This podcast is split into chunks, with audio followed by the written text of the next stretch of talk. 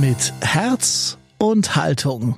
Der lebendige Podcast aus der Katholischen Akademie im Bistum Dresden-Meißen. Tja, wo sind die Ideale geblieben? Wo sind unsere Kindheits- und Jugendhoffnungen geblieben? Ja, sie sind da, sie sind im Evangelium und wir geben nicht auf.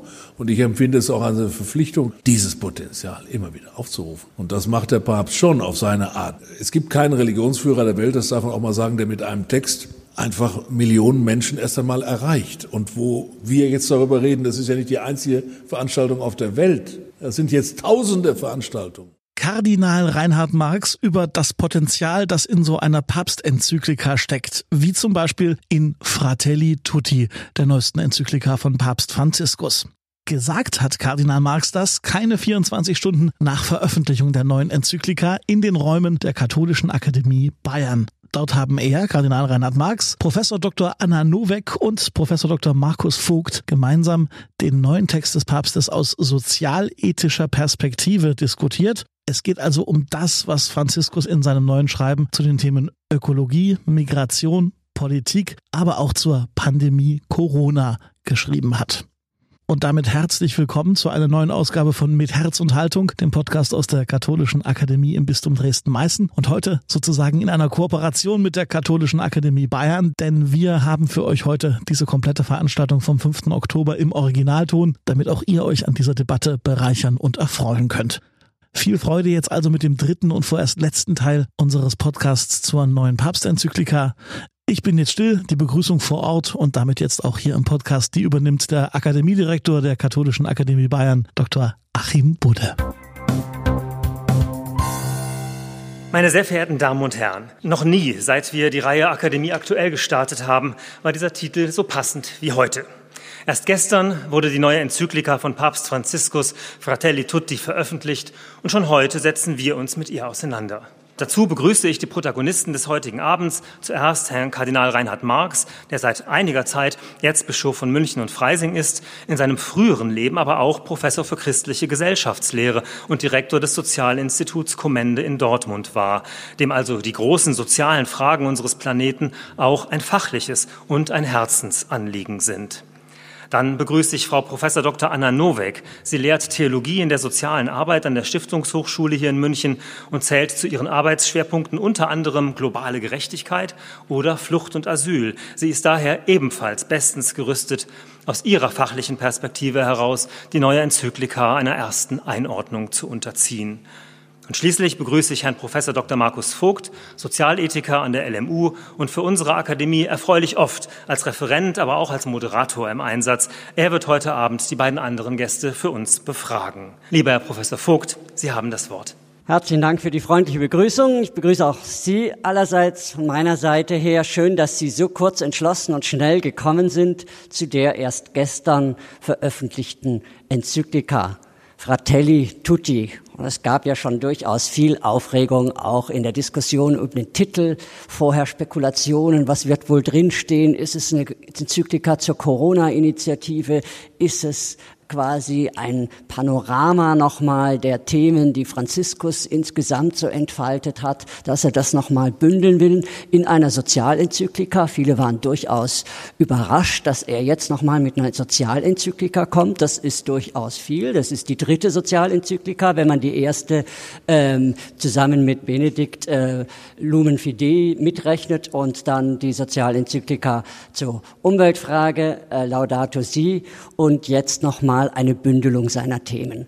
Was steht in dieser Sozialenzyklika drin? Wie ist sie sozialethisch einzuordnen? Was sind die Akzente? Was sind die Profile? Was sind die Unterschiede? Vielleicht auch, was steht in der Enzyklika nicht drin? Was hätte man erwartet? Worüber geht er hinweg?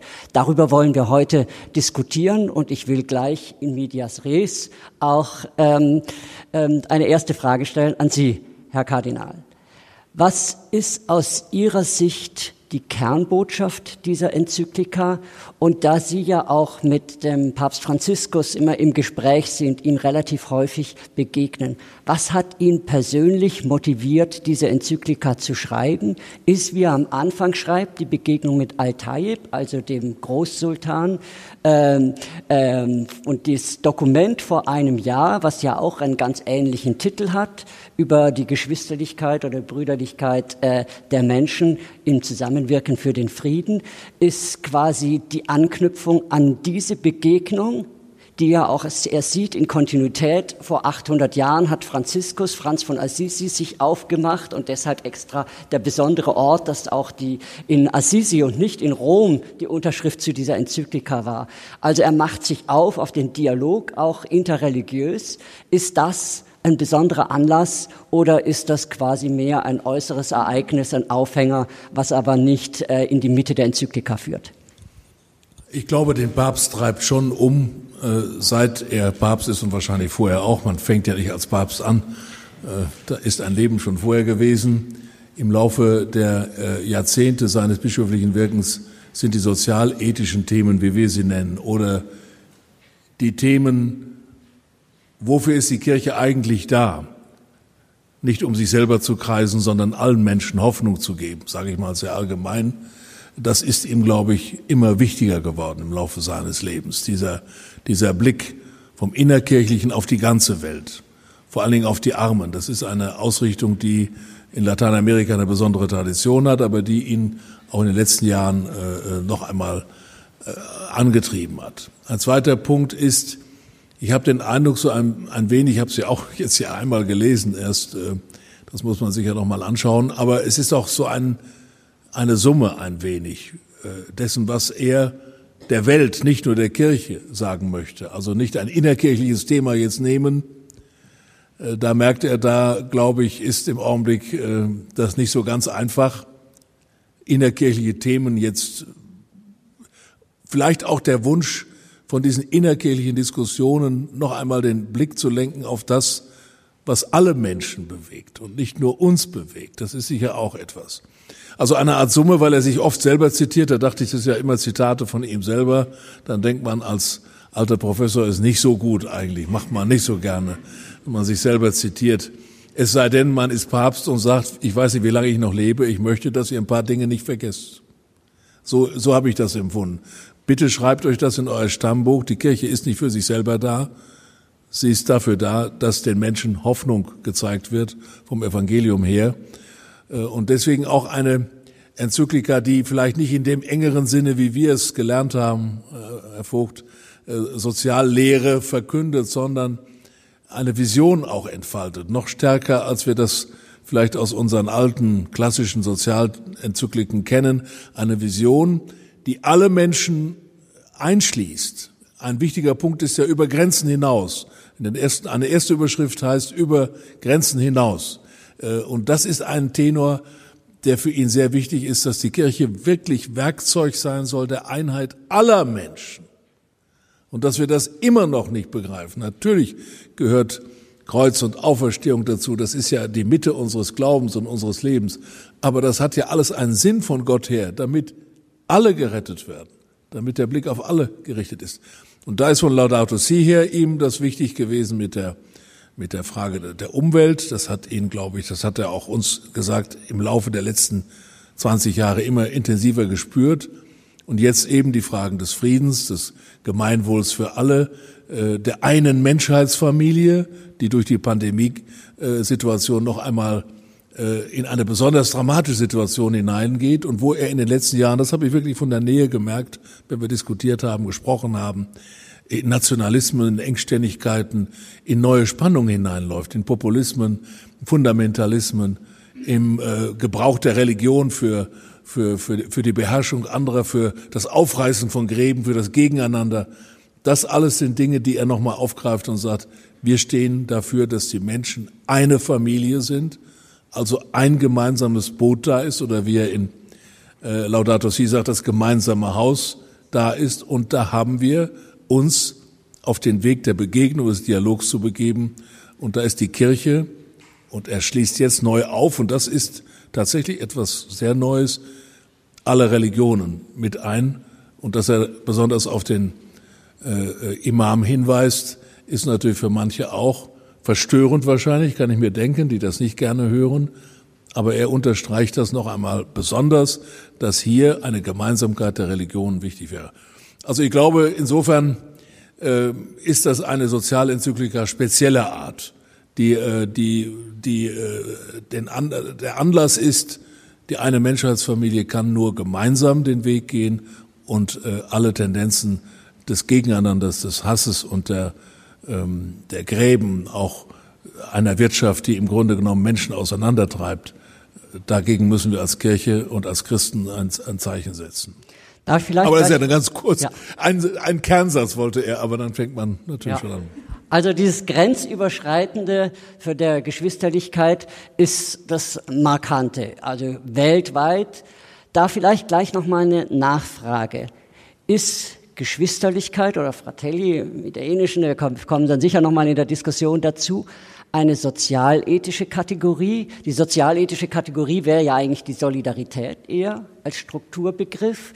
Ähm, warum ist der Begriff der Solidarität so am Rande? Er wird zwar auch genannt, aber er ist äh, nicht zentral und damit unterscheidet er sich. Er hat auch beispielsweise am Anfang hat er ja sehr stark den Begriff der Barmherzigkeit in den Mittelpunkt gestellt. Der spielt jetzt auch keine zentrale Rolle. Warum nimmt er ausgerechnet den Begriff Fratelli der Geschwisterlichkeit und was ja eigentlich das, keine klassische sozialethische Kategorie ist. Naja, wir haben in der klassischen Soziallehre äh, beides gab, soziale Gerechtigkeit, soziale Liebe. Also äh, und die Caritas in Veritate von Benedikt, was mich auch zunächst etwas äh, verwundert hat, fängt er ja auch an mit der Liebe. Und da habe ich eben auch als alter Sozialethiker gesagt, ja, wir fangen mit der Gerechtigkeit an. Aber ich habe beim Lesen gespürt, natürlich ist das richtig. Und das zieht sich ja auch durch. Äh, und da werden wir vielleicht noch drüber sprechen, denn das ist ein ganz, ganz wichtiger Punkt. Äh, scheinbar ist das nicht sozialethisch. Ich habe in einem Kommentar, was mich nicht überrascht hat, heute in der Frankfurter Allgemeinen Zeitung ja auch gelesen, äh, gut, dass wir den Rechtsstaat haben. Natürlich, wer von uns zweifelt daran, aber kann der Rechtsstaat leben ohne Freundlichkeit, ohne Wohlwollen, ohne Liebe? Glauben wir das wirklich? Also, das ist ja eine alte philosophische Kategorie. Wir können einander nur verstehen mit einem Grundwohlwollen das ist ja gemeint. Das ist noch nicht mal christlich. Das glaube ich, Aristoteles hat das schon gesagt. Wie kann ich jemand verstehen, wenn ich nicht positiv auf ihn zugehe und ein Wohlwollen habe? Er nennt das dann Freundlichkeit.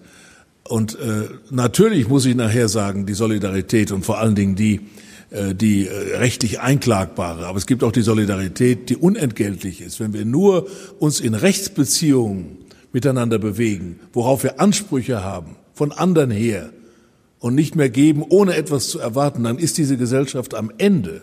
Und das ist nicht nur eine Predigtkategorie, sozusagen, hat mit Ethik nichts zu tun, sondern das ist eine Grundvoraussetzung menschlichen Zusammenlebens. Vielleicht kommen wir darauf noch zu sprechen, denn das ist etwas, was ich auch für die Zukunft unserer pluralen Gesellschaft, offenen Gesellschaft, von der er spricht, für absolut notwendig halte. Finden wir einen Common Ground sozusagen, auch des Wohlwollens, des äh, äh, Annehmens des anderen, auch in seinem Anderssein, wenn das nicht eine Grundmelodie, vielleicht nicht bei jedem, aber bei einer überwiegenden Teil der Bevölkerung ist, dann nützen Rechtsansprüche auch nichts mehr. Dann sind sie nachher doch sehr, ja, sie stehen im Raum, aber sie führen nicht zusammen, sie führen zu neuen Auseinandersetzungen. Also so verstehe ich ihn und dann ist es durchaus eine er muss nicht das wiederholen, was in Quadragesimo Annus steht und Centesimus Annus, aber es ist eine Grundkategorie, die wir vielleicht noch nicht so äh, im, im Blick hatten, die aber notwendig ist, wenn wir eine Gesellschaft überhaupt zusammen denken wollen. Gut, also wichtig, mir auch aufgefallen, dass er Caritas in Veritate von Benedikt sehr häufig zitiert. Auch dieses Prinzip der Unentgeltlichkeit und das Zusammendenken eben der Tugenden, der Ethik. Äh, ganz stark das zweite Kapitel, wo im Mittelpunkt steht das Gleichnis vom Samariter, die Grenzüberschreitung, das Wissen, wer der Nächste ist und die unmittelbare Anwendung dieses Prinzips, dieses Gedankens auch auf die Politik, gerade die vorrangigen Notlagen auch etwa mit Migranten zu entschlüsseln. Anna, an dich die Frage. Was ist aus deiner Sicht die Kernbotschaft der Enzyklika. Von dir der Hintergrund die Theologie der sozialen Arbeit, also dann auch die Kenntnis der Not der Menschen, die am Rande stehen. Sind die als Akteure auch stark äh, benannt? Sind die im Blick? Und er kann ja sagen, die Botschaft im Gleichnis vom Samariter, die Botschaft der Liebe, äh, äh, ähm, der Geschwisterlichkeit, der Menschheitsfamilie ist irgendwie ein alter Hut. Äh, was ist daran neu? Äh, wie spitzt er das zu, dass das berechtigt ist, da eine neue Sozialenzyklika zu schreiben? Und äh, was ist quasi der Innovationsgehalt dieses Textes aus deiner Sicht? Ja, zunächst äh, jetzt nochmal sozusagen nachgereicht. Erstmal danke, dass ich hier heute auch ähm, dabei sein darf.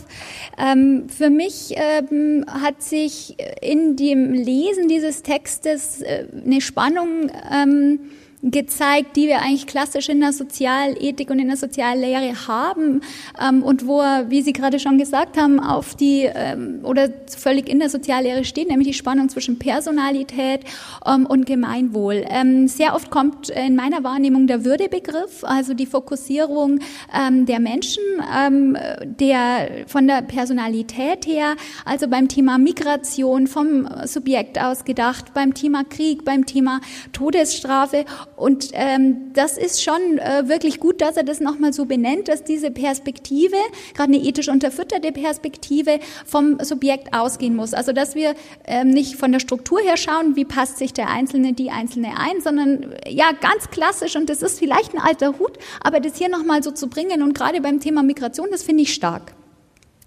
Und das setzt er dann notwendig, und da ist er auch ganz klassisch unterwegs, ja, in, den, in die Zusammenschau mit äh, der Kategorie des Gemeinwohls, ja, damit jeder auch diese äh, personale Selbstverwirklichung und äh, sein gelingendes Leben letztlich ähm, verwirklichen kann. Und da passt sich dann ganz stringent ja auch schon diskutierte Aspekte ein, wie die Gemeinwidmung der Erdengüter oder diese, dieser Vorbehalt des äh, Privateigentums. also von dem her sozusagen entspricht das sich da ganz ähm, wunderbar, könnte man sagen. Das Ganze oder diese Gemeinwohl, äh, dieser Gemeinwohlgedanke müsste ja dann in der klassischen Prinzipienlehre seine Umsetzung im solidarischen Zusammenhalt finden. Und das, äh, Sie haben es gerade ja schon diskutiert, das fehlt mir schon auch, dass diese Kategorie der Solidarität hier, ähm, ja, man könnte jetzt etwas äh, überspitzt sagen, unterbelichtet ist. Sie kommt sehr, sehr kurz vor, ähm, sehr stark fokussiert ist eben die Geschwisterlichkeit, wie es im Deutschen übersetzt ist, oder die äh, Brüderlichkeit. Ähm, sehr vieles von der Liebe die Rede, die politische Liebe, die soziale Liebe. Also mir ist es ein bisschen, sage ich jetzt mal so, zu viel Emotion, ein bisschen zu wenig Struktur. Aber ich bin natürlich auch Sozialethikerin. Ähm, die Gesinnung ist eine ganz wichtige Größe, glaube ich, hier. Ähm, und Sie hatten es gerade schon erwähnt, also die Zusammenschau zwischen der sozialen Liebe und der, der Solidarität als Gerechtigkeitspflicht, ähm, die, das ist unabdingbar miteinander verbunden. Das brauchen wir beides. Also wir brauchen die Haltung, sehe ich gerade auch bei meinen Studierenden, ja, die Sozialarbeiter, Sozialarbeiterinnen werden. Das ist ein ganz, ganz wichtiger Punkt. Das ist sehr stark betont, kommt sehr stark raus. Aber mir fehlt so dieser Überstieg in die Solidarität. Er bringt zwar im Text auch ähm, im Blick auf diesen Liebesbegriff immer wieder das Strukturelle, das Institutionelle. Ähm, also das sagt er ganz klar. Auch wenn ich sozusagen institutionell, strukturell eine Brücke baue, ist es auch Liebe. Warum fasst es nicht den Solidaritätsbegriff? Also diese Frage habe ich mir beim Lesen schon gestellt. Und da hat mir schon ein bisschen, naja, das ist vielleicht zu viel gesagt, das Herz geblutet, aber er macht eine super gute Bibelauslegung am ähm, barmherzigen Samariter. Und das ist ja, das wäre sozusagen die Steilvorlage für den Solidaritätsbegriff aus meiner Perspektive. Also die universelle Geltung, die spontane Solidarität ohne Ansehen der Person, ungeschuldet und dann auch noch und das wäre ja die Pointe, eben diese strukturelle rauszubringen, aus diesem Bibelgleichnis in das Prinzip zu setzen. Das wäre so wunderbar gewesen. Warum macht er das denn nicht? Also da habe ich mir schon gedacht, oh, warum kommt's nicht, ja? Und warum wäre es mir so wichtig, dass wir nicht bei der Liebe nur bleiben, die ist schon auch okay, aber warum sollten wir weitergehen? Weil ich glaube, dass der Solidaritätsbegriff, der wird ja oftmals so verschrien als, ja, das ist ein Containerbegriff, da kann man so viel reinstecken. Und das macht aber auch seinen Charme aus, gerade wenn ich eine Enzyklika schreibe, die ich an alle Menschen guten Willens richte. Wenn da kann ich eigentlich andocken, ja, und da kann ich das füllen, das kann man in verschiedenste Weisen füllen und Franziskus macht es auch aus der äh, christlichen Motivation raus und ähm, da, hätte, da hatte er so eine Chance und da habe ich mir gedacht, warum hat er das nicht getan, wie gesagt. Also das, ja, das hat mir ein bisschen ähm, leid getan. Okay, wir diskutieren da noch mal viel weiter. Jetzt, ich würde gern. Äh, da kann man aber noch mal. Direkt. Das ist ja, das ist ja ein entscheidender Punkt. Wir haben unsere Prinzipien natürlich und so weiter. Aber ich will ihn jetzt nicht verteidigen. Ich bin, empfinde ja klassisch auch eher äh, wie, wie Sie, beide. Wir kommen ja aus ähnlichen äh, Schulen. Vor allen Dingen aus der Überzeugung heraus, dass, äh, dass ohne institutionelle äh, Rahmenordnungen auch, äh, auch Liebe und Solidarität nicht funktionieren können, beides nicht funktionieren kann.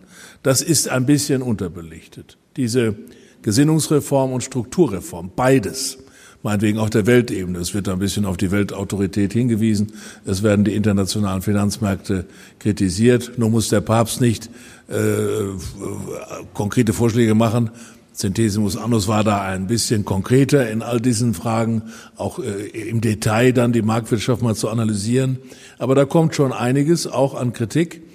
Äh, und ähm, deswegen ich sage es nochmal, ich glaube, vielleicht haben wir auch unterbelichtet, dass Solidarität Voraussetzungen hat. Die Voraussetzungen sind erst einmal, dass ich nicht nur eine Gesinnung habe, das auch, aber dass ich auch wirklich weiß, dass wir alle verbunden sind.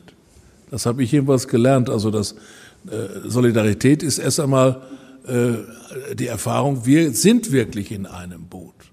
Nicht wir müssen uns jetzt anstrengen, in einem Boot zu sein, sondern wir sind es. Das heißt, sind wir aufeinander bezogen. Und diesen ersten Schritt, glaube ich, der kommt bei ihm jetzt stärker mit diesem Wohlwollen, mit dieser Freundschaft, mit der Brüderlichkeit. Ist ja auch das Programm der Französischen Revolution, was er mehrfach zitiert. Freiheit, Gleichheit, Brüderlichkeit. Das ist im Grunde weiterhin ein Programm auch für die Zukunft. Also insofern äh, kann ich Ihnen gut zustimmen. Äh, aber dieser Akzent hat mir dann doch beim Lesen äh, auch gefallen, zu sagen, er vergesst nicht, dazu braucht es auch diese, ja, auch den emotionalen Impuls äh, zu wissen, wir gehören zusammen und wir gehen, äh, wir gehen wohlwollend aufeinander zu, mit Freundlichkeit. Denn sonst gibt es kein Gespräch, es gibt keinen Dialog, es gibt, das kommt ja dann auch, es gibt kein Gemeinwohl. Das Gemeinwohl ist ja nicht ja. einfach da. Es äh, setzt voraus, dass Menschen, fast hätte ich gesagt, in einer gewissen Interesselosigkeit nicht nur jedenfalls um ihre Interessen kreisen. Die Summe der Eigeninteressen ist nicht das Gemeinwohl.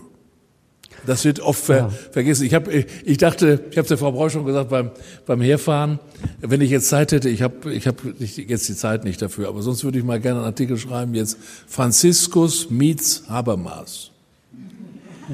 Also sozusagen diese, diese, äh, da hat er starke Texte auch. Wie kommt es überhaupt dazu, dass eine Gesellschaft ja, das ist, äh, was eine Gesellschaft bezeichnet, dass sie zusammenleben und zusammenhalten.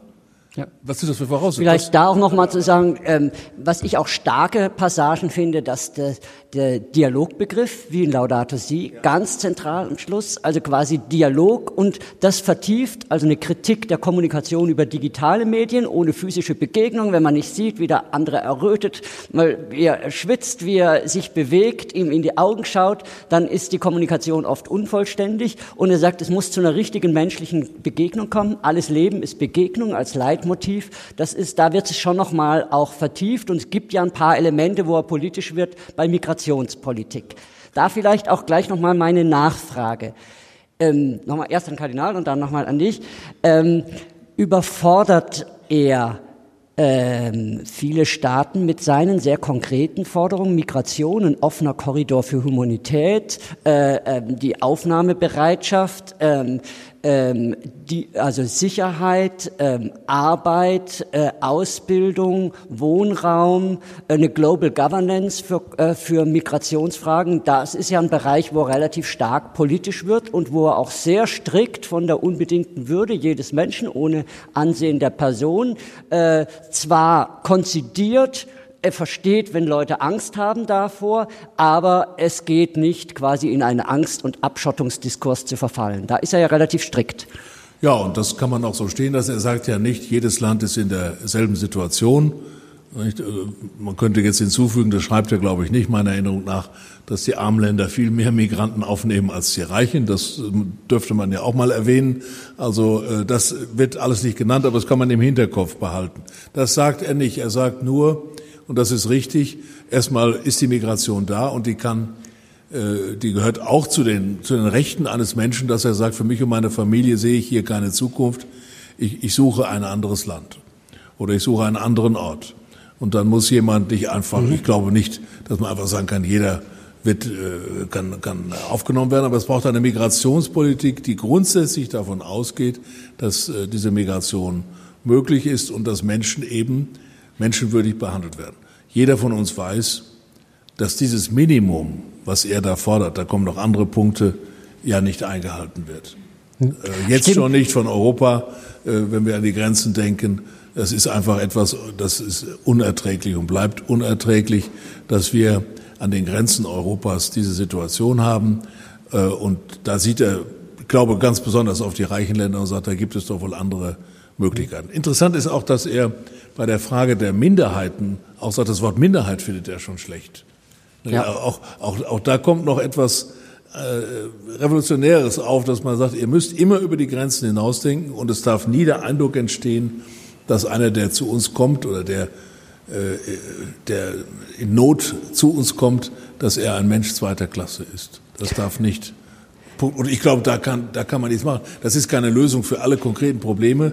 Aber was jetzt im Augenblick, an, wenn ich nur von Europa äh, denke, äh, passiert, das ist ja inakzeptabel. Ich würde gerne noch mal ein ganz anderes Thema ansprechen. Da wartet, denke ich, jeder drauf, wo in der öffentlichen Debatte zum Titel. Äh, Fratelli, tutti fratelli, vergisst der Papst die Frauen.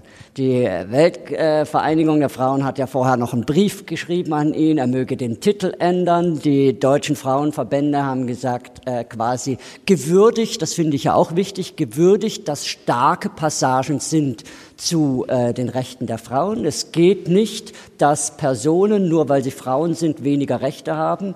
Sie werden oft, sind besonders oft betroffen von Gewaltphänomenen, von Ausgrenzungsphänomenen, dann leiden sie doppelt. Also das wird inhaltlich stark geführt. Aber die Frauenverbände sagen, der Titel ist ein Widerspruch zur Gender-Thematik und Postulaten in dem Text und ähm, quasi sei sprachlich unsensibel und was noch bemerkt wird, äh, was fehle, ist, dass überhaupt nicht von den Rechten der Frauen innerhalb der Kirche die Rede ist. Und das ist ja doch eine, finde ich, problematische Entwicklung, wenn man denkt, am Anfang seine erste Evangelii Gaudium, wo ganz klar war, parallel das Reden in die Gesellschaft und in die Kirche hinein, parallel geführt.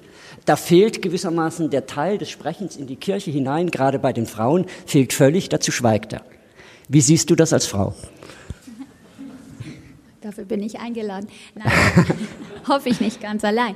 Ähm, natürlich ist es eine Frage, die ja schon im Vorfeld aufkam. Ich muss sagen, bei dem Titel geschenkt, ja, als Zitat, da kann ich das so akzeptieren. Wir haben im Deutschen Übersetzung mit Geschwisterlichkeit gut. Das wird nicht in allen Sprachen sich so abbilden.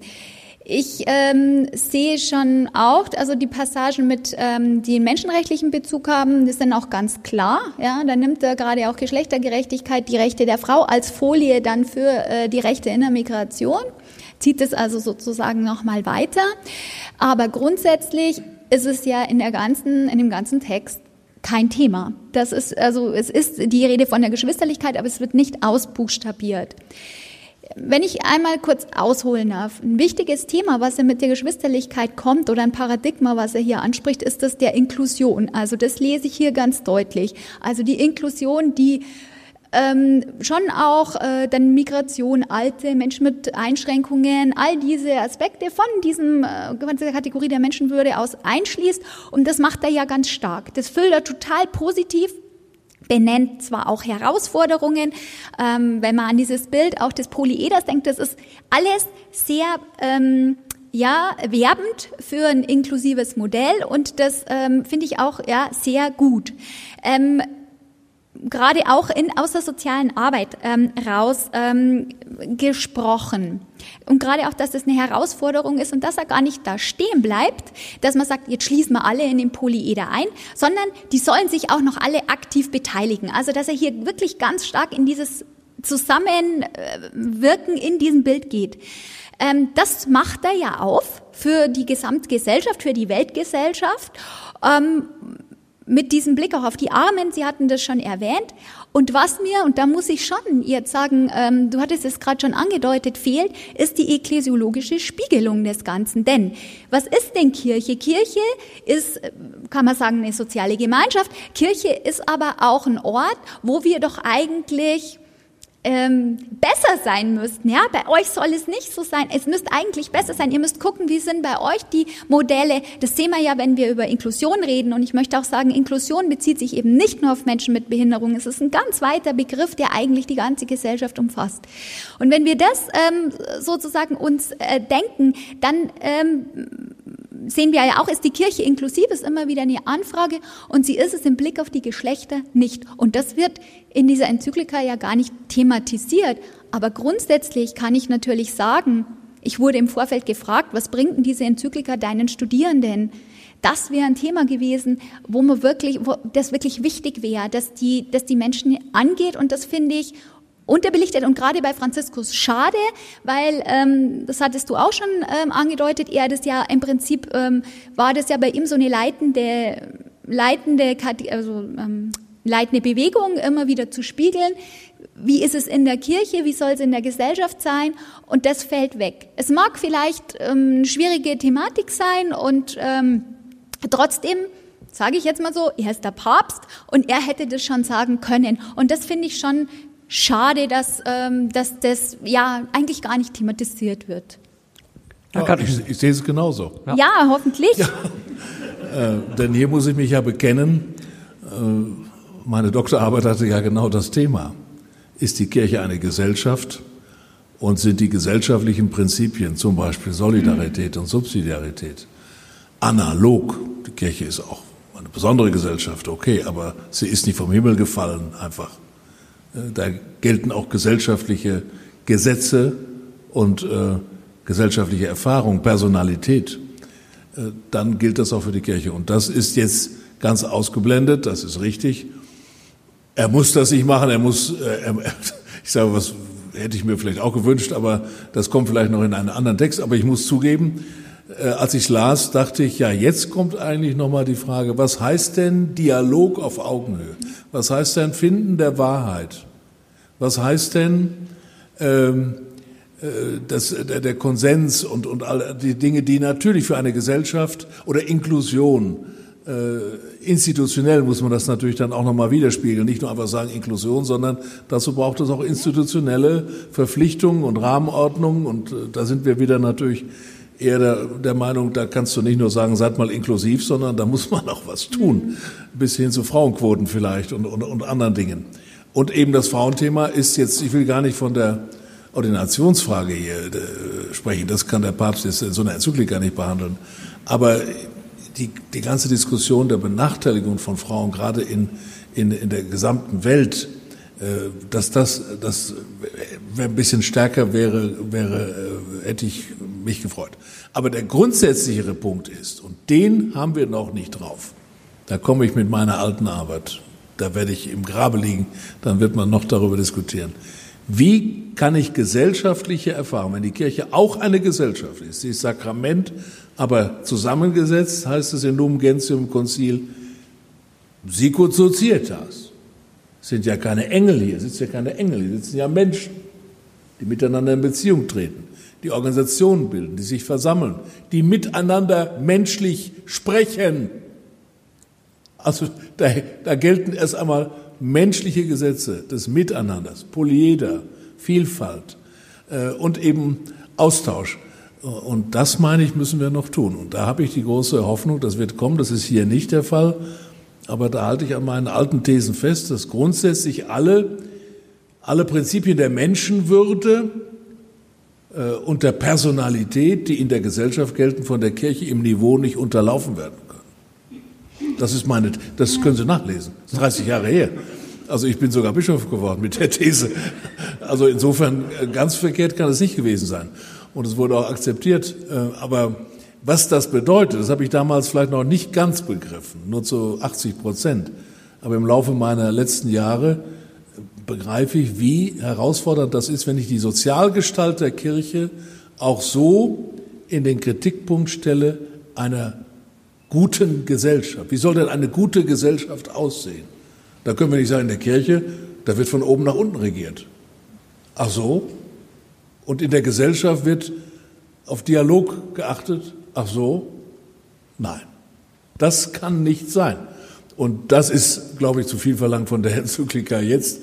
Aber die Fragen äh, werden aufgeworfen dadurch. Nicht, nicht, nicht nur Sie, sondern ich und wir, mehrere haben das Empfinden, wie sieht es jetzt aus? Ne? Also das scheint mir wichtig zu sein. Einerseits in der Lektüre der Enzyklika auch ihre Grenzen und die Kritikpunkte zu nennen, sich aber in der Lektüre deshalb nicht daran aufzuhängen und dann quasi die positive Rezeption kaputt zu machen.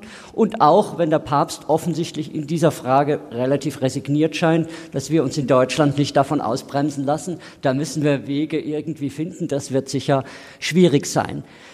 Polyeder wurde jetzt mehrmals genannt. Also das Volk, die Theologie des Volkes steht ja so ein bisschen dahinter, also keine gewissermaßen einheitliche Masse, sondern verschiedene Oberflächen, quasi jeweils mit anderem Neigungswinkel. Das kommt immer wieder in dem, äh, ich glaube, im fünften Kapitel ist, er, ist es, wo er sagt, quasi gegen eine Globalisierung, die uniformiert, quasi die nur eine Masse hat, dann sind die Menschen beherrschbar. Ähm, er kritisiert äh, Populismus, äh, ähm, sei quasi, wenn man nur die Menschen äh, Diskussion einteilt in populistische und nicht populistische, sei das zu schwarz-weiß, zu einfach. Er plädiert für eine Mystik des Volkes. Ähm, es bleibt aber doch irgendwie ein bisschen isoliert. Welchen Stellenwert hat die Theologie des Volkes, die für ihn von Scanone, seinem Lehrer und Freund, dem Jesuiten, der im November gestorben ist, durchaus ganz wichtig war, seine Variante der Theologie der Befreiung und quasi hören auf das Volk, die Vielfalt des Volkes auch mit einbeziehen in Kirche, in äh, den Weg äh, auch der Soziallehre, ist für ihn wichtig. Wie siehst erst du?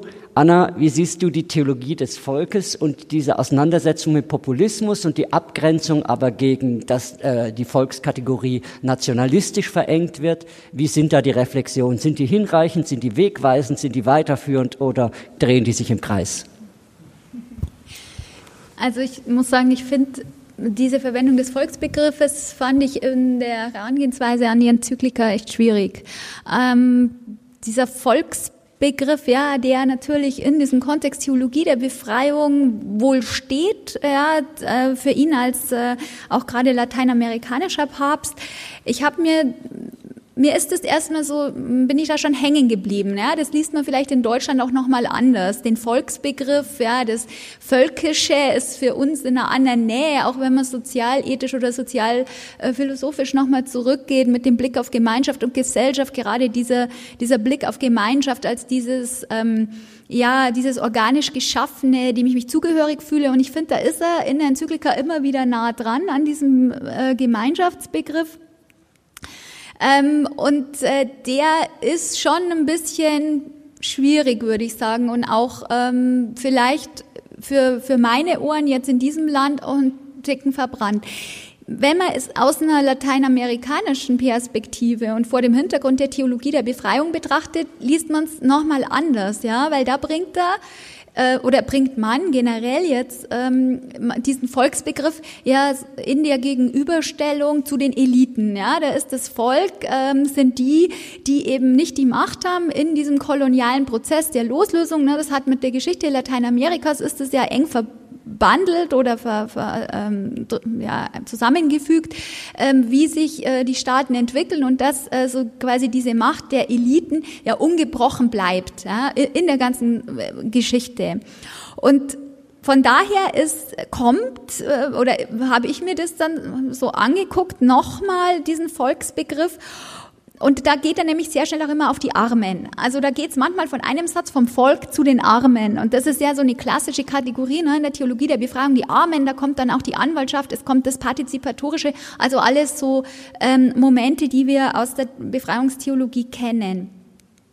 Mir ist es aber an mancher Stelle, ich muss sagen, ich hatte nicht mehr, also ich habe äh, versucht, nochmal alles, äh, alle Stellen heute Nachmittag anzugucken diese, der Volksbegriff, ja, den muss man ja schon nochmal genau aufdröseln auch. Ähm, Volk kann Demos sein, also kann in politischem Zusammenhang stehen, es kann mit im Zusammenhang mit der Ethnie stehen, ja, vom Griechischen her, und es kann aber auch im, in dieser Verwendung die einfachen Leute gebraucht werden. Und wo da was jetzt verwendet wird, ob das so ganz sauber zu unterscheiden ist in den Texten, wie gesagt, es war jetzt ein erster Blick in diesen beiden letzten Tagen, ja, also da muss man noch mal genauer hinschauen. Ich finde ihn nicht einfach, das muss ich sagen, ähm, gerade weil er sagt zwar immer und das finde ich gut, das Volk muss sich öffnen. Also wir dürfen nicht so eine Volkskategorie nehmen. Da würden wir ja auch in die Nähe dann sozusagen der populistischen Theorien kommen, der abschließend ist. Also die einen gegen die anderen. Aber wenn man natürlich im Hinterkopf dieses hat, das Volk gegen die Eliten, ähm, die einen gegen die anderen, äh, ist es unbedingt notwendig und das löst da auch ein. Also das möchte ich ähm, deutlich betonen. Aber es bleibt doch ähm, genau anzugucken, ähm, wie wir hier aus diesem Volksbegriff über einen Überstieg kriegen, sozusagen dann in diese Inklusion ähm, hinein, die er ja äh, fordert. Also da sind für mich noch viele Fragen und Klärungen eigentlich notwendig, würde ich sagen, die hier eigentlich erst aufgerissen werden. Ja, wie sehen Sie das, das sehe ich, sehe ich genauso. Ja. ja. Äh, dass wir, da sind Fragen offen, aber es sind eben wirkliche Fragen. Äh, er spricht ja von der offenen äh, Gesellschaft auch. Ob er genau das meint, was bei uns unter offener Gesellschaft ist. Er hat ja auch so einen antiliberalen Punkt, natürlich im Sinne eines Kapitalismus, den wir von der Soziallehre ja alle teilen, auch dieser aber die Grundfrage, die sich ja stellt, einmal bei uns hier und auch weltweit, äh, kann man eine Weltgesellschaft, kann man eine offene Gesellschaft mit dem Volksbegriff überhaupt verbinden? Äh, in unserem Land ist das schon die Frage. Also sagen wir mal, das Extrem ist eine auseinandergefallene Gesellschaft mit individualistischen Interessen. Jeder geht seinen Interessen nach. Wenn jeder an sich denkt, ist an alle gedacht. Sozusagen das äh, liberalistische Extrem und eine identitäre Bewegung, die meint, äh, kohärent muss eine Gemeinschaft sein und der Fremde wird aussortiert. Beides ist inakzeptabel. Wie finden wir eine Gemeinschaft? Das ist, ich glaube, das, es ist manchmal auch ein meanderndes Suchen bei ihm selber. Wie finden wir eine Gemeinschaft? Er hat den Volksbegriff aus Argentinien sehr stark als einen positiven Begriff wahrgenommen. Bei uns ist eine andere Geschichte. Aber wie kann das höre ich ja von, also bin ich wieder bei Habermas und, oder bei, bei anderen, äh, wie kann eine Gesellschaft überhaupt zusammen bleiben? Also was ist das Bewusstsein des Gemeinsamen? Wir haben die Nation gehabt im 19. Jahrhundert und im 20. Jahrhundert nicht immer mit guten Ergebnissen, obwohl der Nationalstaat sicher auch ein Modernisierungsschub war, aber auch ein Aggressionsschub, je nachdem, wie man das sieht. Das hat alles in sich. Aber wie sieht die Zukunft aus? Und da wirft die Enzyklika berechtigte Fragen auf aus meiner Sicht, die ich auch nicht einfach beantworten kann. Wir wollen Freiheit für den Einzelnen, aber eine Freiheit, die sich abschließt, die sich, äh, die sich äh, einmauert, die, die, die sich eingrenzt und nicht äh, eine Freiheit, die sich öffnet für das Neue, wird, wird nicht dazu führen, dass wir eine polyedrische, vielfältige Gesellschaft ist, haben, die aber doch eine sein will, die das Gefühl hat, wir gehören zusammen in diesem Land oder auf dieser Welt. Das ist, glaube ich, der starke Impuls, den er hat. Wie kriegen wir es hin, dass die Menschen begreifen, wir gehören zusammen? Und äh, ohne dass sich das in einen Populismus identitären, kohärenten, rückwärtsgewandten äh, äh, ich möchte Bereich gern da nochmal nachfragen. Also ich habe diese Passagen der Enzyklika als relativ differenziert und äh, vielschichtig, vielseitig erlebt. Äh, da nochmal eine Nachfrage.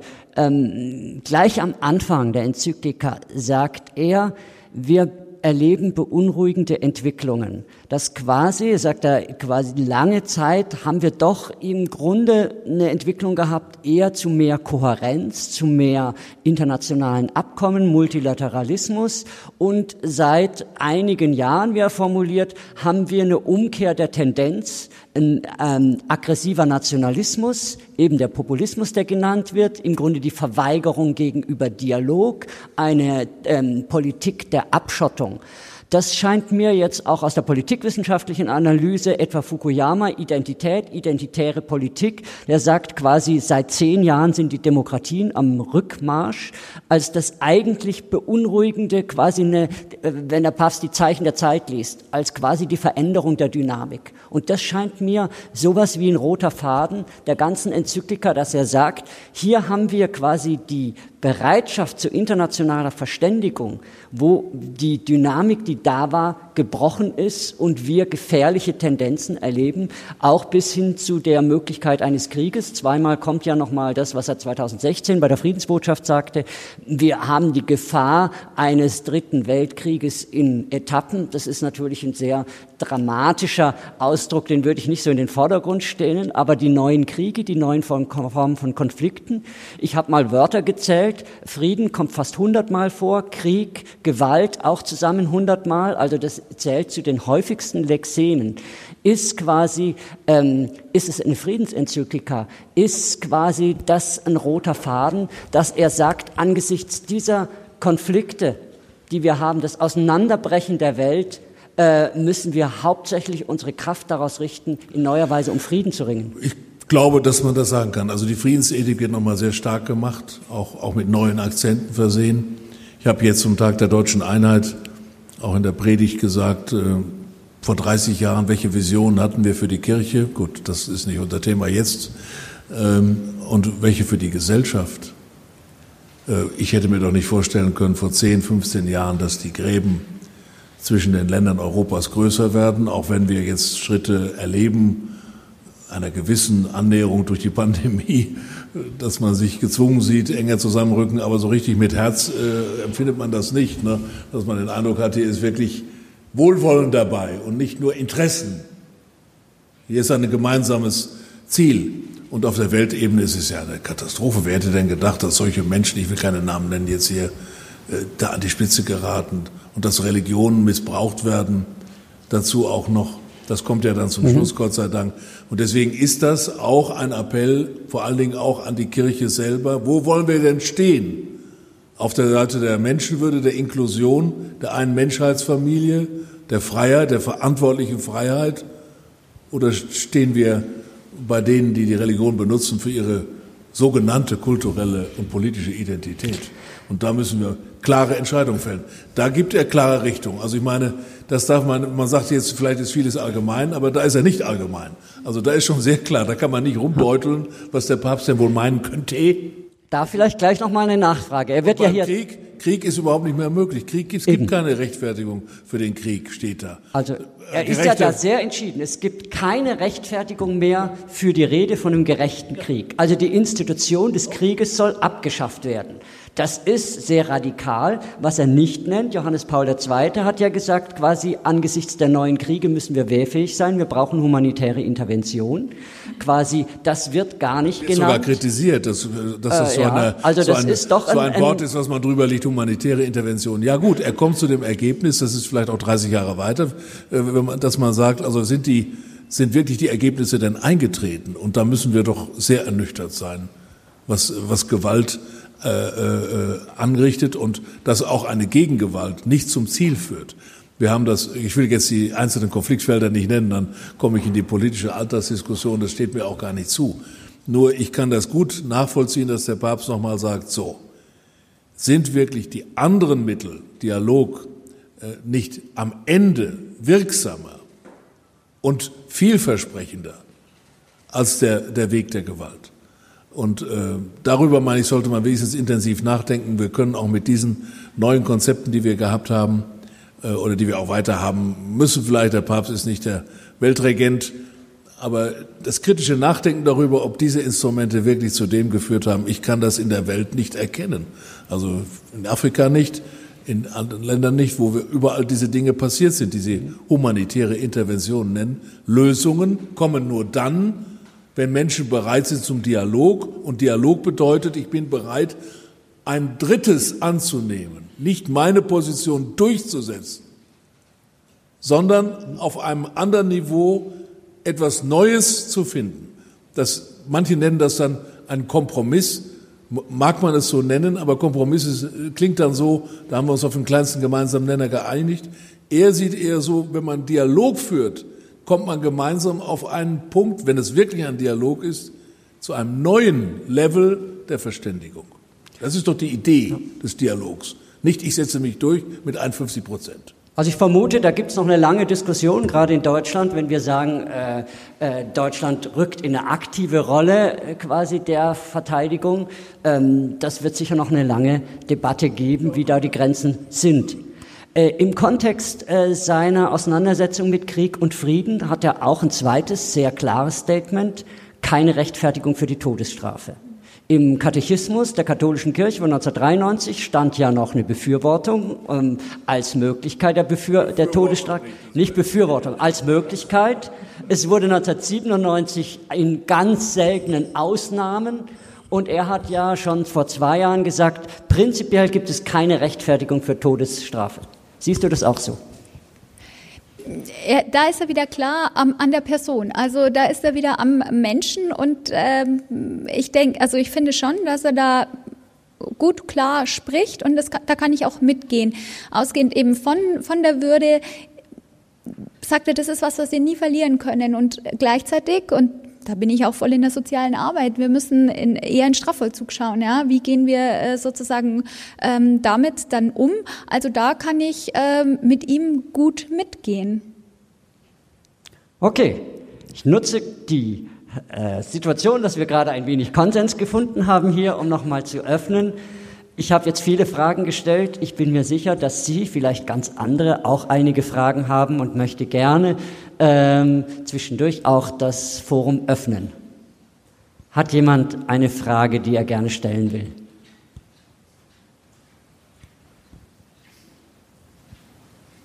Oh, Sie dürfen durchaus nachdenken. Ruhepausen sind auch wichtig. Im Dialog auch das Schweigen aushalten, gell? Ja, also das sind im Übrigen sehr, sehr schöne Ausführungen, was er sagt, was wirklich Dialog, wirklich Begegnung, wirklich Zuhören sagt. Ja, und das, jetzt überlegen Sie mal, was in unserer Gesellschaft passiert. Das wird ja auch kritisiert. Ich will an aktuelle Wahlkämpfe nur kurz erinnern, auch keine Namen nennen und keine, äh, was da gesagt wird, was wirkliche Begegnung ist und was wirkliches Miteinander sprechen ist und dass die Kirche eigentlich der Raum sein soll, dann denke ich auch manchmal, und wie gehen wir miteinander um? In der Kirche, wie wird gesprochen, wie wird geredet?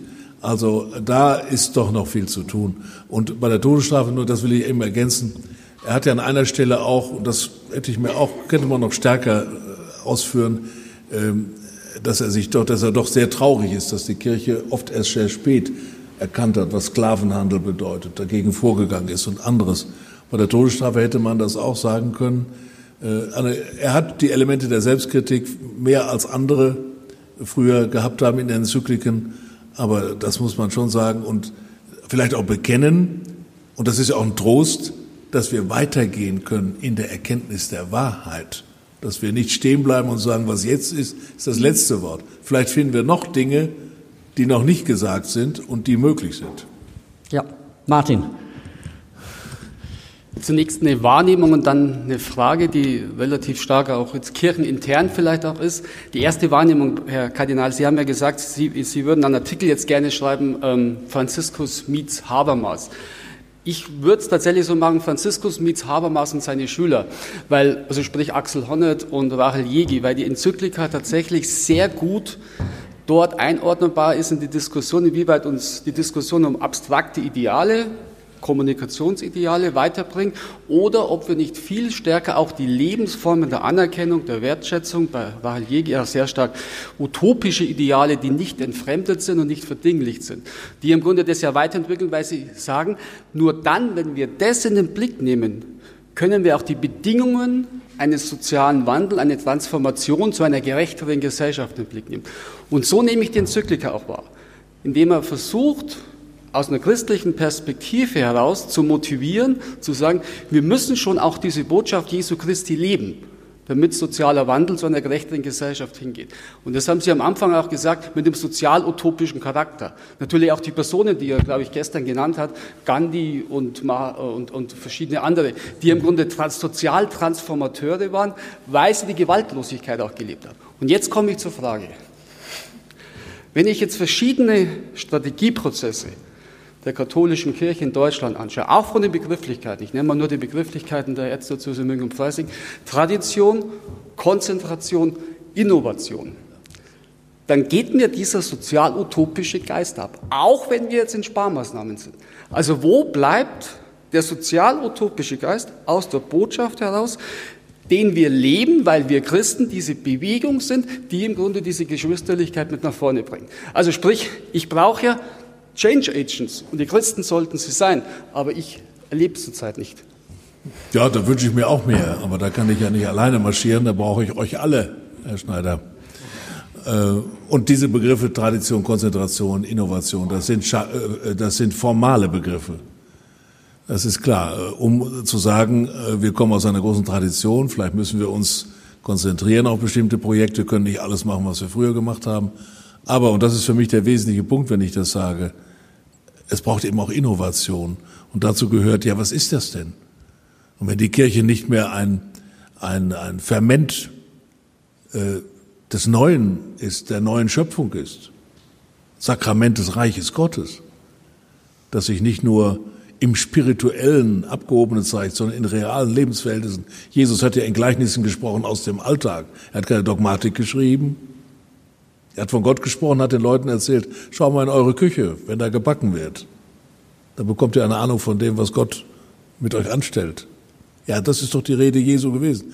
Und äh, da glaube ich, Innovation würde bedeuten, da wieder hineinzugehen. Und einen anderen Punkt möchte ich doch ergänzen. Beim Lesen, also wie gesagt, erstes Lesen. Äh, er geht auch etwas weiter im Blick auf die Frage, können Christen und Nichtchristen gut zusammenleben? Braucht man Gott, um eine gute Gesellschaft zu bauen?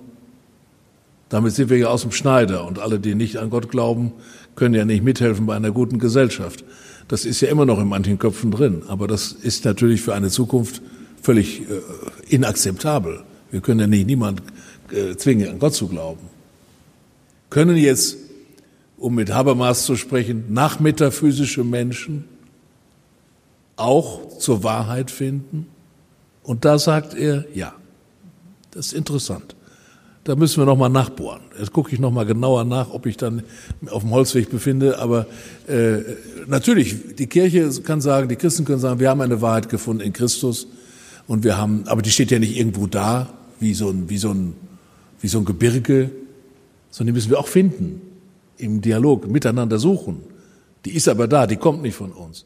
Und andere kommen auf anderen Wegen dazu. Es ist möglich, das zu verbinden. Das ist neu. Das ist ein, ein Zuspruch. Also da, da, da kommt er auf einen Punkt, dass eben in einer modernen oder offenen Gesellschaft der Konsens gefunden werden kann, auch Wahrheit gefunden werden kann, auch von Menschen, äh, die äh, nachmetaphysisch sind, sage ich mal. Und da, deswegen kam mir der Gedanke mit Habermas, nee, umgekehrt, Franziskus mit Habermas. Aber ist ein Thema für später. Da bin ich noch nicht ganz am Ende des Lesens. Vielleicht dann nochmal an dich. Also mir ist es auch aufgefallen, äh, der Begriff Traum kommt ganz oft vor der Traum von der Einheit der Menschheitsfamilie, der grenzüberschreitenden Geschwisterlichkeit, der Traum tatsächlich was zu verändern und quasi auch immer die Begegnung mit den anderen, den Fremden, als Notwendigkeit der Identität. Und er sagt, jede Identität, die in sich abgeschlossen ist, verdient den Namen der Identität nicht. Quasi, äh, es ist ein Glück, quasi, dass jede Person, jedes Volk, jede Gemeinschaft, auch religiöse Gemeinschaft, über sich selbst hinaus verwiesen ist auf die Begegnung mit dem anderen, dem Fremden. Teilst du die Intention der Frage, fehlt uns etwas in der Kirche gegenwärtig dieser utopische Schwung? Die Vision, die gelebte Vision der Geschwisterlichkeit, die gelebte Vision auch einer anderen Gesellschaft, die eben nicht durch abstrakte Lehre, sondern nur durch die Praxis äh, tatsächlich äh, vorangebracht werden kann und bringt da die Enzyklika möglicherweise neuen Schwung. Ja, also ich kann ähm, die Ausführungen von Martin Schneider gut ähm, einordnen und auch hat er auch diese Anerkennungskategorien sozusagen sofort äh, kommen, die einem äh, bei diesem Bild auch von Inklusion, finde ich, das geht da sehr gut miteinander ähm, d'accord. Ähm, fehlt uns die, die Vision. Ja, wir hätten ja sozusagen, oder deshalb spricht er, glaube ich, so viel von der Liebe. Da kann man das vielleicht auch einordnen. Da kommt er sozusagen, da will er ja dieses Emotionale. So kann man, glaube ich, auch diesen Volksbegriff, über den wir vorher gesprochen haben, ja auch nochmal einordnen. Ja, dieses Öffnen aus dem. Und das sagt er auch, wir brauchen was Emotionales, was uns da trägt. Und äh, da will er, ähm, da will er, glaube ich, ähm, möglicherweise äh, schon hin. Was mich oder beschäftigt jetzt bei dieser Frage ist einmal, ja, gut, die Utopie, sozusagen die Vision, worauf bewegen wir uns hin? Und ich glaube, die ist ja im Glauben, wäre die ja auch ähm, da. Aber zum anderen diese Frage nach der Praxis, wie setzen wir das um? Und in dem Zusammenhang ähm, vielleicht noch so, einen, so ein Eindruck, äh, der mir gekommen ist. Die Enzyklika war angekündigt als ähm, ähm, Gesellschaftsordnung post-Corona. Was kommt jetzt? Ja, jetzt kommt der große Wurf und alle denken, jetzt kommt erstmal so der Bezug auf Corona. Der kam ja auch auf die Krise, aber ähm, würde ich mal sagen, schon ein bisschen rangeklatscht ähm, in so kleinen Passagen. Also wenn ich es jetzt geschrieben hätte, äh, oder habe ich mir so gedacht, wie hätte, hätte man es aufziehen können? Und da finde ich, gerade angesichts dieser Krise, angesichts dieser existenziellen Fragen, die da aufgebrochen sind, also wirklich Angst, Isolation, Einsamkeit, ja, das sind ja ganz existenzielle menschliche Themen. Die hat Franziskus unglaublich, finde ich, ins Bild gebracht ähm, auf dem Petersplatz mit diesem einsamen Gebet. Ich weiß nicht, wer es von Ihnen gesehen hat dieser alleine stehende Papst, der dann vor allen Dingen in wirklich einer fast unerträglichen Langsamkeit in diesen Petersdom hinein humpelt, sage ich jetzt mal. Das war ein Bild, der, das mich persönlich jetzt sehr angerührt hat. Dass er, und das hat er wirklich das war wirklich eigentlich großartig. Dass er das für die Enzyklika nicht äh, sozusagen weitergeführt hat, finde ich einfach äh, ein bisschen schade.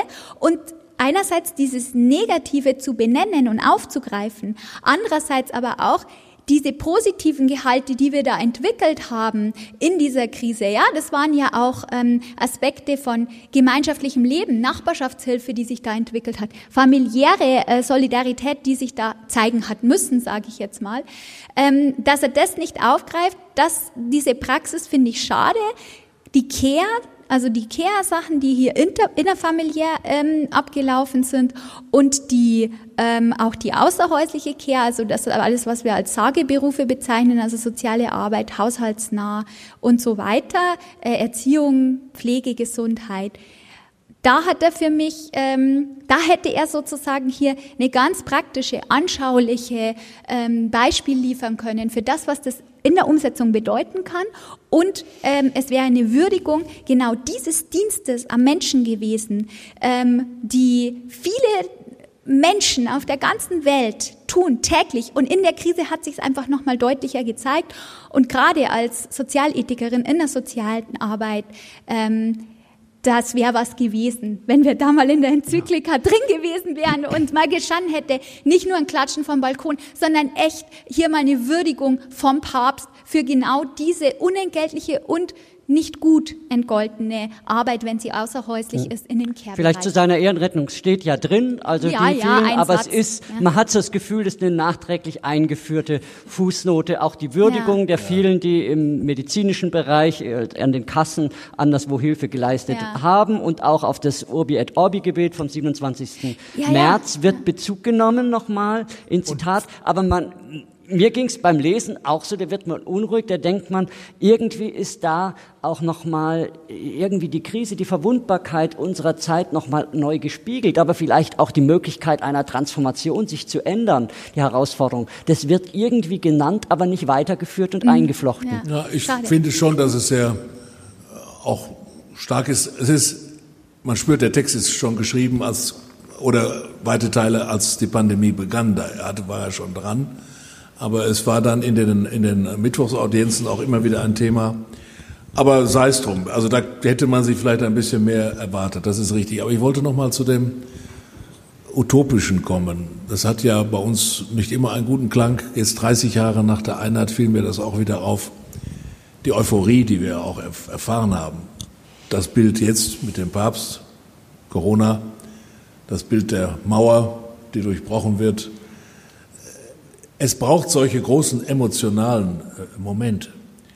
Und die Kirche müsste eigentlich die Gemeinschaft sein, die, auch wenn diese Momente verschwinden, wir sind in einer Zeit der Nüchternheit jetzt, auch in der Kirche, ne, wo alle ein bisschen resigniert sind und das Feuer fehlt.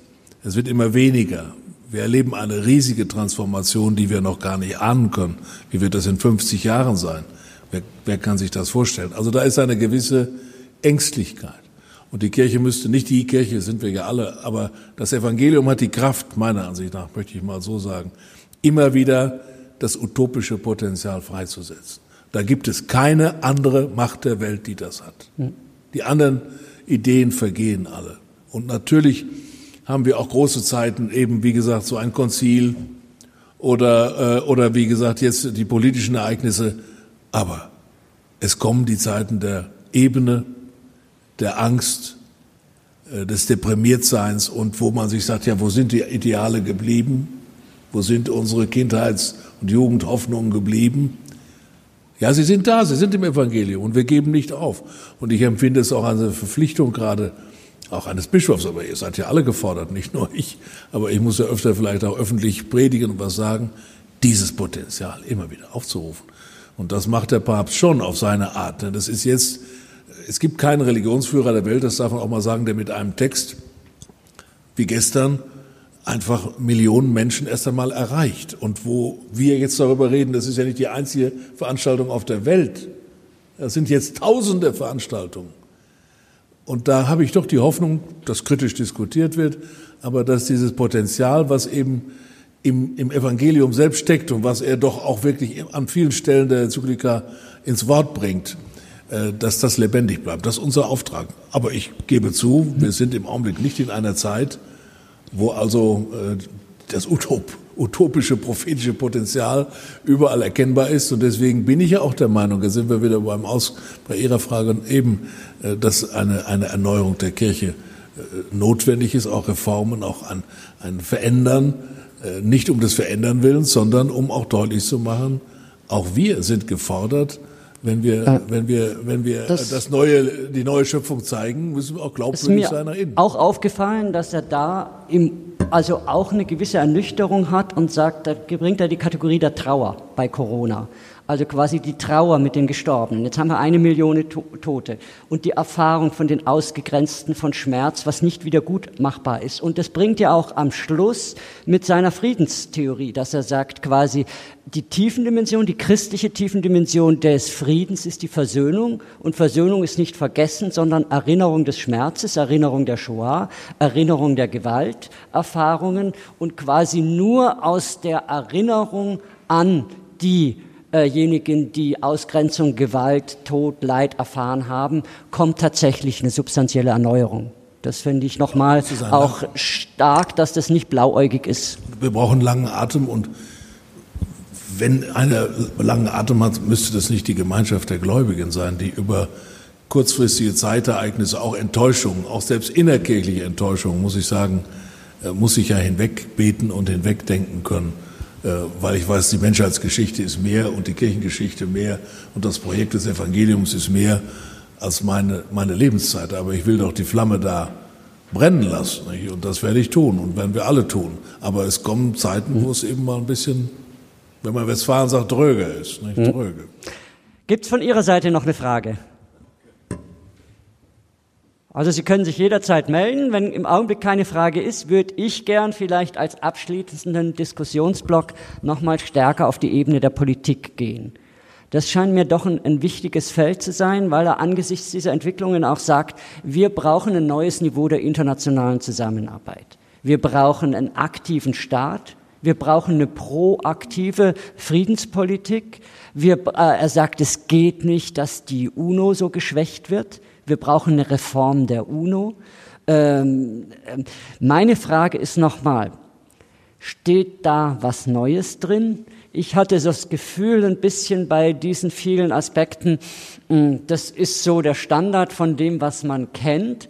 Äh, Ähm, aber etwa ähm, Herr Bischof Betzig hat ja sehr hervorgehoben als eine zentrale Botschaft in seiner Presseerklärung gestern quasi diese Intention der äh, neuen Qualität internationaler Zusammenarbeit, internationaler Politik. Ist da ein innovativer, ein interessanter, ein diskussionswürdiger Impuls oder ist das mehr so der Standard, was halt die Vorschläge auf dem Tisch sind? Ich habe es ähm, im Zusammenhang natürlich mit dieser, mit dieser Spannung von äh, Personalität und Gemeinwohl schon auch äh, deutlich rausgelesen. Mhm.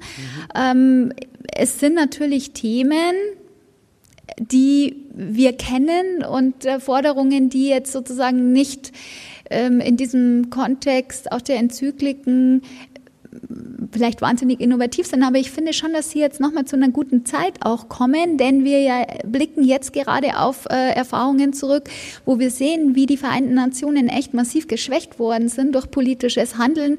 Also denken wir an die, ähm, den Entzug der Gelder äh, durch die USA, den Abzug von äh, den äh, diplomatischen Vertretungen in den Vereinten Nationen, denken wir auch an Corona, wo man wirklich versucht hat, auf internationalen Organisationen, also der WHO und auch der ähm, der UNO hier Schuld äh, zuzuschieben. Und da finde ich es jetzt in diese Aktualität hineingesprochen schon nochmal wichtig, dass es da drin steht. Und natürlich äh, beschäftigen wir uns, wenn wir uns mit einer Ethik der Entwicklung ähm, auseinandersetzen, schon seit äh, vielen Jahren mit Fragen von Global Governance, mit Fragen von äh, Ordnungspolitik. Jetzt äh, bricht uns natürlich, also das habe ich im Studium schon gelernt, wenn der Nationalstaat wegbricht und wir in die Globalisierung sozusagen noch stärker hineingehen, das war damals damals die Zukunftsperspektive, dann kriegen wir halt echt ein Problem sozusagen, wie kriegen wir die Wirtschaft gezügelt, weil der Staat als oder die Politik, äh, so muss ich sagen, als Gegenpol wegbricht. Ähm, jetzt bin ich in der Jetztzeit sozusagen gelandet und das sehen wir natürlich, dass es wirklich in der Globalisierung neue Voraussetzungen sind und deshalb finde ich es jetzt zu dem Zeitpunkt schon nochmal wichtig, dass er das bringt, ja, was er hier sagt.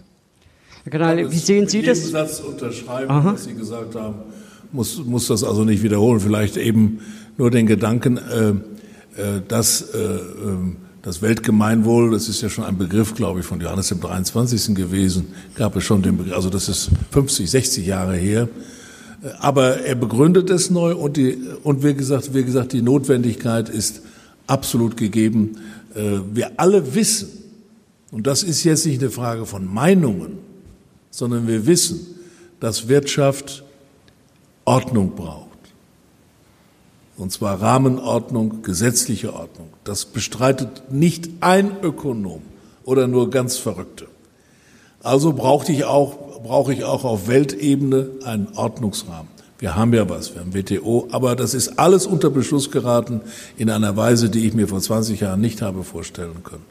Das waren natürlich erste Schritte äh, auch die WTO vielleicht zu verbinden mit den Menschenrechtsthemen, mit der ILO, mit ILO-Normen. Das war unsere Idee bei Justitia et Pax, also Arbeitsbedingungen, Lieferkettengesetz, was wir jetzt alles haben.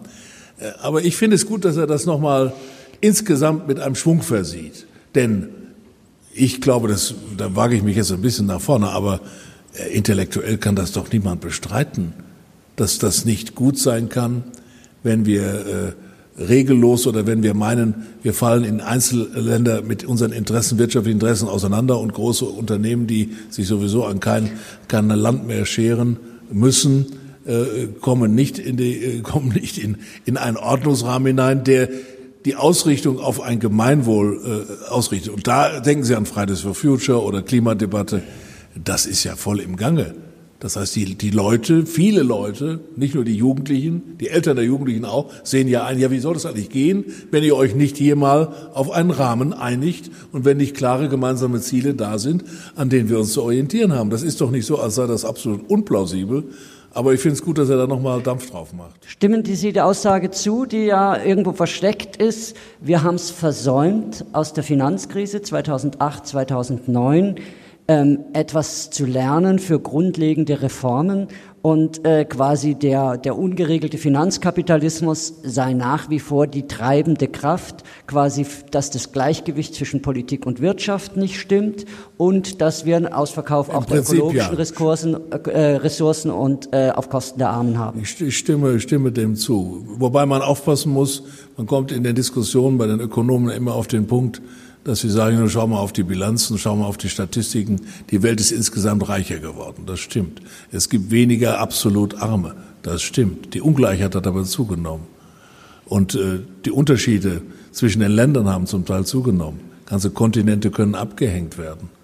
Und äh, die Orientierung an den Kapitalprofiten, das heißt selbst äh, statt der neulich in einer Zeitung sehr schön, der, der Rentner in Florida, äh, der muss natürlich weltweit auf Kapitalgesellschaften hoffen, die weltweit Profit machen. Das heißt, der Kapitalismus hat sich ja so verbreitert, dass es gar nicht mehr eine Frage der nationalen Entscheidung ist, sondern die Rente des äh, amerikanischen Arbeiters, äh, der wird sagen, ja, soll ich wegen der wegen der Armen in China jetzt auf, sage ich mal, etwas provokativ auf, äh, auf weniger Rente bekommen oder wie? Profit, Profit, Profit. Na gut, das sagt er natürlich also, nicht, ja. aber sagen wir mal, der Zusammenhang ist ohne ihn so gegeben, dass natürlich das nicht gebrochen ist, was uns in die Krise geführt hat. Aber da müsste man vielleicht mit Ökonomen äh, auch weiter Aha. diskutieren. Das sage ich mal ein bisschen sehr ungeschützt in den Raum. Äh, aber ich habe nach meinen Erkenntnissen, was ich lese, ich habe jetzt mal den Thomas Piketty wieder, den Kapital mhm. und Ideologie, liegt auch auf dem Schreibtisch. Bin noch nicht ganz durch, das ist auf den ersten Seiten erstmal durchgeblättert. Aber der ist sehr differenziert und sagt, aber im Prinzip in, in der, in der Linie äh, muss man sagen, die äh, Kapitalseite gewinnt mhm. vor der anderen Seite. Also mir ist auch aufgefallen, dass er das Recht auf Arbeit immer wieder nennt und äh, dass er klar natürlich ein bisschen holzschnittartig äh, den Neoliberalismus kritisiert. Da vielleicht eine abschließende Frage. Titel der Enzyklika ist ja die Geschwisterlichkeit, die Brüderlichkeit. Das ist der Dreiklang der französischen Revolution, Freiheit, Gleichheit, Brüderlichkeit. Ist diese Balance zwischen den dreien in der Enzyklika gewahrt? Die Freiheit kommt eigentlich eher nur defensiv vor, gewissermaßen die Verwechslung der Freiheit mit Marktfreiheit und der Missbrauch mit durch quasi einen ungezügelten Individualismus. Die Gleichheit, die ja in seiner ersten Schrift, ähm, Evangelii Gaudium, ganz stark im Vordergrund stand. Die, die Ungleichheit ist die Wurzel des sozialen Übels und die Ungleichheit führt zu Exklusion. Da ist quasi ein großer Akzent, das lässt er jetzt eher links liegen. Ähm, ist die Balance zwischen diesen drei großen Zielen der französischen Revolution jetzt zugunsten der Brüderlichkeit verschoben oder ähm, quasi ist es einfach, dass man halt ein Thema wählt, aber im Grunde alle im Blick hat? Also ich will nicht so viel reden. Äh, ich muss natürlich dann daran erinnern, dass ich im letzten Jahr in Paris äh, den Vortrag dazu gehalten habe, Fraternité, Egalité, äh, Liberté, Liberté, Fraternité, Egalité, une réponse catholique. Also eine katholische Antwort darauf. Ich habe es nicht mehr alles in Erinnerung, aber man kann natürlich diese drei Ausrichtungen, das ist ja nicht nur französische Revolution, sondern das sind eigentlich die Fragen, äh, ich weiß gar nicht, ob man das, ob das ausgleichend sein muss, aber das ist ein Beziehungsgeflecht, was im Grunde zu der Frage führt, kann unsere Gesellschaft zusammenleben? Kann eine moderne, offene Gesellschaft Freiheit, Gleichheit und Brüderlichkeit, Querstrich Solidarität, sage ich jetzt mal dazu, kann sie das so organisieren, dass ein überwiegender Teil der Gesellschaft mit positiver Grundeinstellung das Gemeinwesen annimmt. Das ist die Frage. Und äh, da ist, da hat er ja auch einen, einen Begriff, das ist ständige Arbeit. Das ist Arbeit. Der, das Freiheitsthema ist mir besonders wichtig, das wissen Sie. Ja aber das Buch. Ist jetzt nicht, er hat jetzt nicht das zum Thema gemacht, aber äh, im Grunde genommen läuft das durch. Es läuft durch eben die Frage, wie können wir eine Gesellschaft bauen. Bei ihm ist das Thema Dialog wichtiger, das heißt das Prozedere. Wie kommt eine solche Gesellschaft, wo jeder frei ist, gleich ist und äh, wo Solidarität herrschen soll, wie kommt die eigentlich in Gang? Und da ist eben Begegnung, Dialog, Wohlwollen, Äh, ich finde das nicht so schlecht, dass man sagt, so, ihr könnt hier die schönen Thesen hinsetzen, aber wie funktioniert das konkret? Das geht eben nur, wenn solche Prozesse da sind. Deswegen macht er auch sehr stark die Zivilgesellschaft. Das hat er durchaus auch äh, drin. Der Staat ist vielleicht unterbelichtet etwas, könnte noch stärker sein, aber der, die Zivilgesellschaft, er nennt das nicht so, gesellschaftliche Gruppen, die was tun müssen, die da aktiv sein müssen, das finde ich. Doch, ich glaube, es ist gut. auch eine starke Passage, ein Satz direkt zur Zivilgesellschaft, die ja, übersetzt. Das ist, also, dass die Zivilgesellschaft als moralische Kraft also ich würde, genannt, die würde was dann, bewegt. Äh, würde ich sagen, also ich nehme das nochmal auf vom letzten Jahr aus Frankreich. Im Grunde genommen äh, könnte man sagen, der Papst will mit seiner Enzyklika une réponse catholique, also eine katholische Antwort geben auf die Forderungen der französischen Revolution. Das ist ein großes Wort. Anna. Ja, für mich ähm, zeigt sich schon so eine gewisse Einseitigkeit, denn ich denke, dass sich diese äh, verschiedenen Aspekte Freiheit, Gleichheit und ja, Brüderlichkeit oder wollen wir es Solidarität oder Inklusion nennen, da gibt's ja auch Debatten, äh, gerade auch im menschenrechtlichen Kontext drüber, ähm, dass sich die gegenseitig beleuchten. Und ähm, man kann sagen, dass natürlich die Gleichheit in Evangelium Gaudi ähm, ähm, sozusagen stärker war, aber ähm, dass ähm, das hier nicht kommt, finde ich schade, muss ich sagen. Da ist äh, die Zusammenschau nicht ganz ausgewogen. Auch auf dem Freiheitsbegriff äh, wird natürlich schon auch immer ein sehr eher negativ gefärbten äh, Schlagseite, sage ich jetzt mal, hat man da. Und ähm, da wäre, glaube ich, eine ausgewogene Zusammenschau, weil es nämlich alles braucht. Es braucht dieses, also wenn wir von der anthropologischen Grundlegung ausgehen, und das tut er ja in dem Text, ähm, brauchen wir das Freiheitliche, ja, sozusagen in der Selbstbestimmung. Gleichzeitig ähm, ist es ja schon verbunden von der anthropologischen äh, Voreinstellung im christlichen Menschenbild auf ähm, die, die Brüderlichkeit Brüderlichkeit oder die Geschwisterlichkeit hin angelegt. Ja? Der Mensch als soziales Wesen, das ist ja ganz, ganz wichtig im christlichen Menschenbild in dieser Spannung ähm, zur, zur Freiheit. Dann die Gleichheit eben, die genauso gleich wichtig eben ist, ähm, um jedem den Raum äh, zu geben, seine Freiheit dann auch ausleben zu können. Und all das tun wir. Und da verbindet sich eigentlich diese Trias, diese Trias der französischen Revolution auch ganz schön äh, mit dem äh, Christlichen. Das tun wir in Gemeinschaft. Ja, lass uns uns Kolonier nennen oder hier die äh, Brüderlichkeit oder Geschwisterlichkeit. Ähm, wie es übersetzt ist. Ähm, und diese Zusammenschau ist ein bisschen äh, wenig da. Das wäre schön gewesen, wenn die noch eingeholt gewesen wäre. Ich korrigiere mich dann, also man müsste dann sagen, eine katholische Antwort oder ein Versuch einer katholischen Antwort. Wir sind wieder bei der Inklusion und bei der Vielstimmigkeit. Ja, ja, ja wunderbar. Ich glaube schon, da, denn äh, das ist nicht die einzige. Da müsste man mehr sagen. Okay. Ja, Sie haben jetzt sehr aufmerksam, sehr lange zugehört. Mir ist aufgefallen, Sie waren wirklich sehr aufmerksam und wirklich dabei. Das freut mich. Wir haben viel diskutiert. Wir haben die Enzyklika von verschiedenen Seiten beleuchtet. Ich denke, wir haben lange nicht alle Themen angesprochen. Ähm, wir haben auch kritische Aspekte äh, diskutiert, aber ich glaube, die Hauptintention war der Versuch, ihnen Lust zu machen auf selber lesen.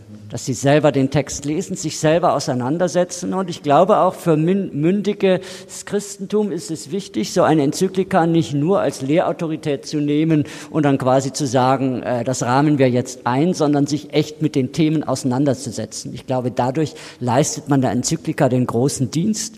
Und ich glaube, deutlich geworden ist in unserem Gespräch, die Enzyklika spricht die großen Fragen unserer Zeit an. Die Enzyklika hat Antworten, hat Perspektiven auf sehr unterschiedlichen Ebenen. Mir ist nochmal jetzt im Gedächtnis geblieben, was Sie, Herr Kardinal, gleich am Anfang meinten. Es ist nochmal so ein Resümee, wo Papst Franziskus vielleicht die wesentlichen Dinge, die er in vielen Ansprachen immer gesagt hat, zerstreut, äh, jetzt nochmal zusammenfassen, nochmal bündeln will. Ich denke, das ist auch ähm, schön, dass das in dem Text da ist.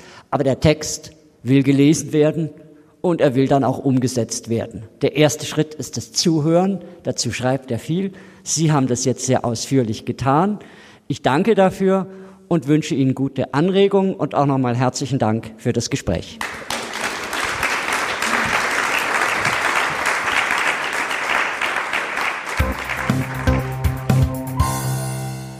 Das war der Mitschnitt einer Veranstaltung der Katholischen Akademie Bayern, 24 Stunden nach Veröffentlichung der neuen Papstenzyklika Fratelli Tutti mit dem Blick auf die sozialethischen Aspekte des neuen Papstschreibens. Vielen Dank an die Kolleginnen und Kollegen der Katholischen Akademie Bayern, dass sie diese Veranstaltung und diesen Mitschnitt möglich gemacht haben. Vielen Dank, dass wir ihn für unseren Podcast hier und damit auch für euch, liebe Hörerinnen und Hörer, übernehmen konnten. Eure Meinung zum Thema zählt wie immer, deswegen schreibt uns gerne Lob, Kritik, Anregungen, Anmerkungen, am besten per E-Mail. Ihr findet unsere Adresse auf lebendigakademisch.de und natürlich fänden wir es klasse, wenn ihr uns weiterempfehlt. Mit Herz und Haltung gibt's überall, wo es Podcasts gibt. Schon jetzt vielen Dank für euer gutes Wort und für eure Weiterempfehlung. Ich bin Daniel Heinze und sag Tschüss bis zum nächsten Mal.